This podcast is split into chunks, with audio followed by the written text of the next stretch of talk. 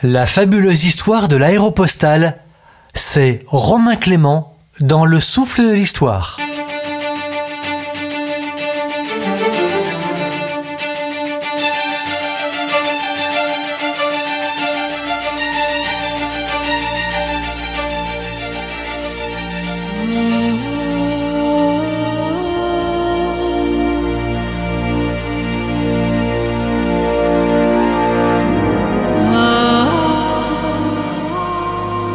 Mermoz, c'est bien sûr la figure emblématique de l'aéropostale, un homme hors du commun et un héros.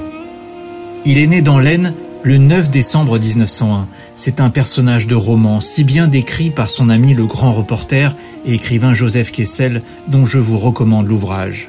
Je vous recommande aussi L'homme qui croyait en sa chance, consacré à Jean Mermoz et écrit par le journaliste Marc Menant. Mermoz grandit dans le nord de la France. Il est élevé principalement par sa mère, ses parents sont séparés. Pendant la Première Guerre mondiale, il a une quinzaine d'années, il est envoyé en Auvergne, à Aurillac, pendant quelques mois.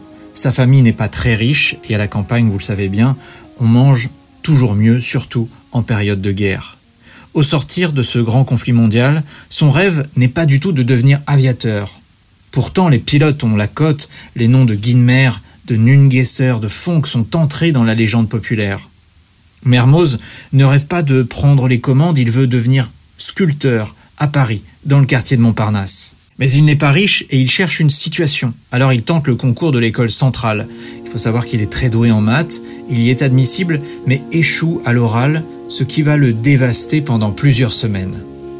Il décide donc de devancer l'appel sous les drapeaux et se porte volontaire pour un engagement de 4 ans dans l'armée. Il choisit une arme naissante, jeune, l'aviation. Précisément le 34e régiment d'aviation du Bourget qui lui permet de postuler à l'école militaire d'Istres qu'il rejoint en octobre 1920.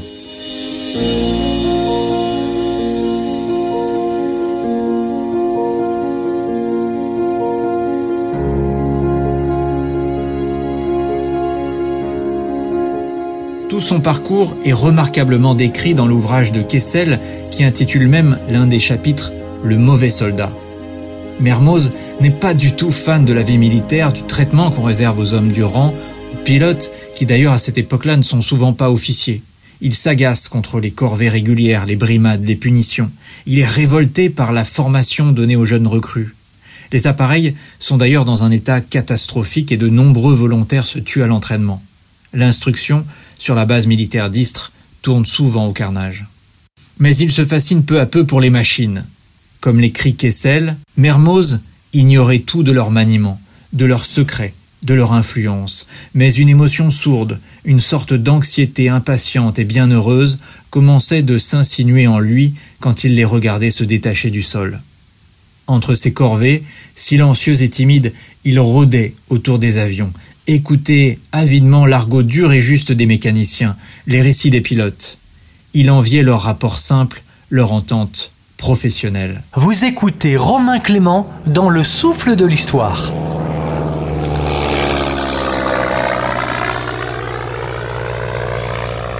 Son souhait est désormais de réussir, d'être breveté pilote. Il devient obstiné. C'est souvent la condition sine qua non du succès d'ailleurs, la détermination. Il finit par obtenir son brevet de pilote après deux cafouillages, souvent dus à des problèmes techniques, un moteur qui cale au démarrage, un mauvais atterrissage à cause d'une panne des gouvernes. Le caporal Mermoz est diplômé le 9 février 1921.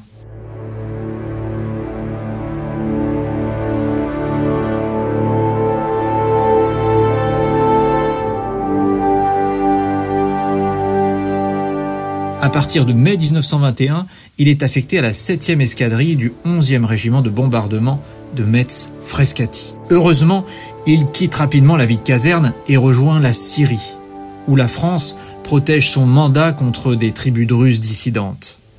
Il devient pilote du Levant et va vivre une expérience extraordinaire.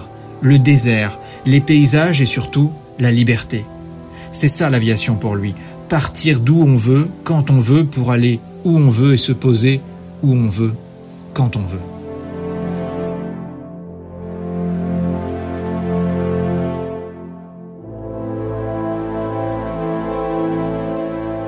Vous écoutez Le souffle de l'histoire. C'est une sorte de paradis pour lui, cette vie d'escadrille, et pas la succession de corvées interminables du régiment. Mermoz, lorsqu'il est en l'air, vole au-dessus des vergers, des montagnes, des orangeries. Il part pour Damas, Palmyre, depuis sa base de Saïda.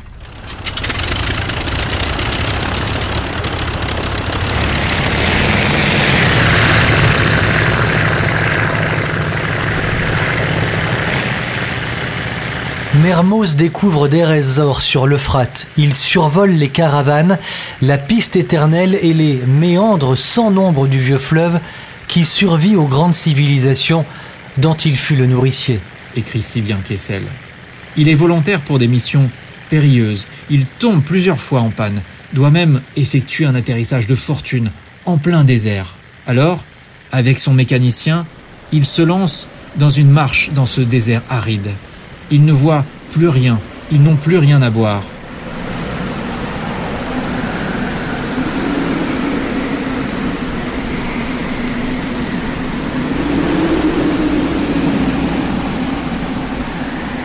Ils vont finalement être récupérés par une colonne de méharistes. Ce sont ces expériences qui le forgent et qui vous laissent imaginer sa très grande force physique sa détermination, parce que des pannes, des incidents, des atterrissages d'extrême urgence, il va en rencontrer notre héros. Vous écoutez Le souffle de l'histoire. En 1923, Mermoz retourne en France avec quelques décorations à la poitrine. Un an plus tard, il est démobilisé. Il ne garde pas un souvenir impérissable de son passage dans l'armée, même s'il a fait la connaissance d'excellents camarades, des as du pilotage comme Guillaumet, il est néanmoins affecté à la base de Toulouse comme réserviste, ce qui lui permet d'effectuer des vols réguliers et de se familiariser avec des appareils modernes. Mais il connaît une période difficile, il est sans le sou, il cherche du travail un peu désespérément, mais le salut lui vient, et c'est un signe, par le courrier. Un matin, il reçoit un pli en date du 28 septembre 1924. Le pli a pour en tête Ligne Latécoère, Toulouse. Monsieur, comme suite à votre lettre du 27, nous avons l'honneur de vous informer que nous sommes disposés à vous engager en qualité de pilote sur nos lignes après essai satisfaisant que vous aurez à exécuter à Toulouse et sur nos lignes. Mermoz fonce alors au Bourget pour y passer des tests médicaux et gagner Toulouse où l'attend la suite de ses aventures. Mermoz débarque à Toulouse le 13 octobre il effectue à pied les 7 km qui le séparent du terrain d'aviation de Montaudran. Il rencontre le fameux Dora, qui remarque ses 600 heures de vol, mais lui dit Vous verrez, ce n'est rien, vous commencerez comme mécano. Ça se passe comme ça hein, chez la TECOR, on repart de la base, du sol, on est mécanicien, on fait ses preuves avant de prendre son envol. Il va rester au sol pendant 6 mois jusqu'à cette soirée où Dora lui dit avec six autres camarades Demain, tous les sept sur la piste, à 6h30 précise. À l'aube le lendemain, c'est une sorte d'examen de pilotage avec le difficile, le caractériel, mais l'excellent Didier Dora. Un homme, je le rappelle, qui ne lâche rien. Ça se passe plutôt assez mal au début. Dora n'apprécie pas du tout le petit numéro de voltige qu'effectue Mermoz, alors qu'on ne lui demandait qu'un simple tour de piste.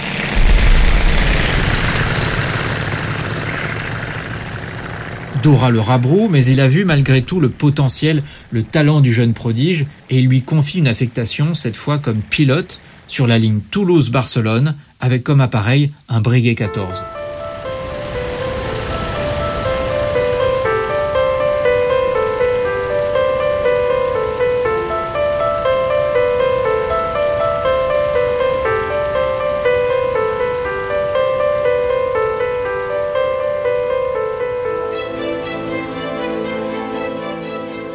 Le danger de cette ligne, c'est bien sûr le franchissement des Pyrénées, une épreuve, une prouesse à chaque passage. Mermoz, on est en 1925, est affecté pendant un an à Madrid et il se sent extrêmement bien dans cette capitale espagnole, il apprécie la vie là-bas.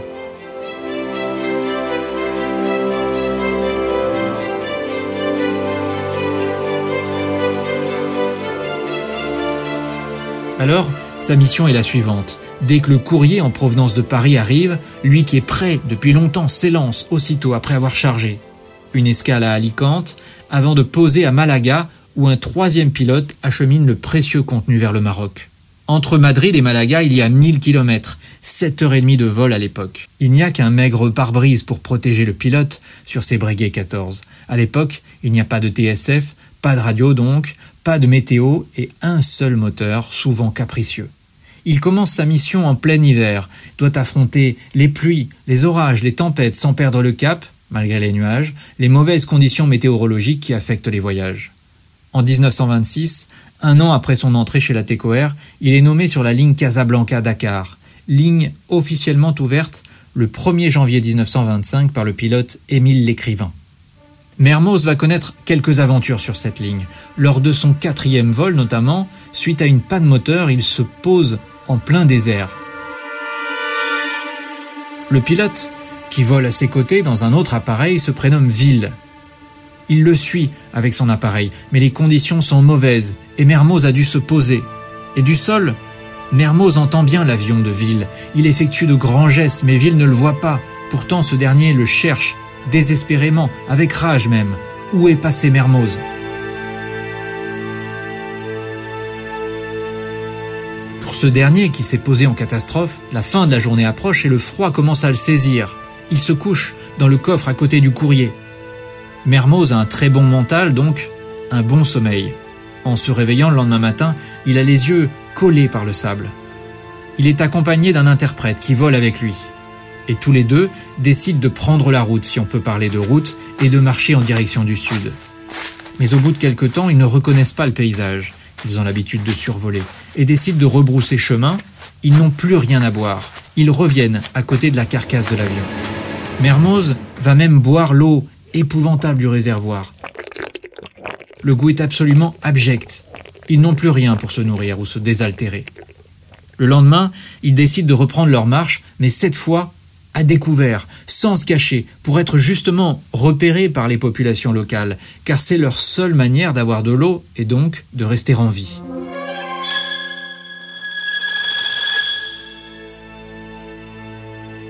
Et ils finissent par être capturés par les morts. Leur captivité dure trois jours. C'est loin d'être de tout repos, c'est très difficile. Les deux hommes sont maltraités. Ils finissent par être libérés contre une importante rançon. Mermoz est alors contraint par les médecins de se mettre au repos. Il est exténué par sa marche dans le désert. Il a dû boire l'eau du radiateur de l'avion. Il a été malmené pendant sa captivité et il souffre d'otite, de sinusite, d'ulcère à l'estomac. Il est en très mauvaise forme.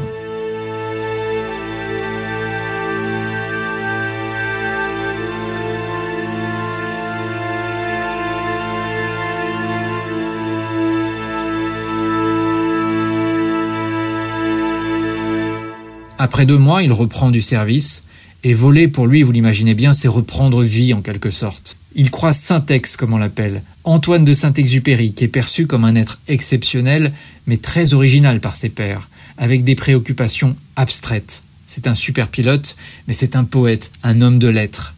Mermoz reprend bien sûr ses exploits en vol. Il sauve plusieurs pilotes, comme Éloisville, après avoir été victime d'une panne et d'un atterrissage forcé en territoire hostile.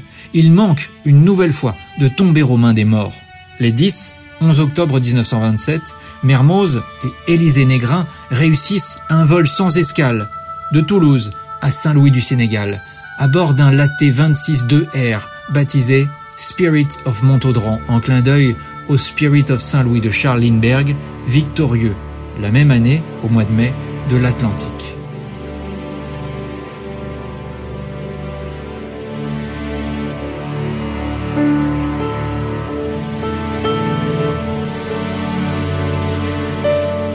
S'ouvre alors pour lui une nouvelle ère.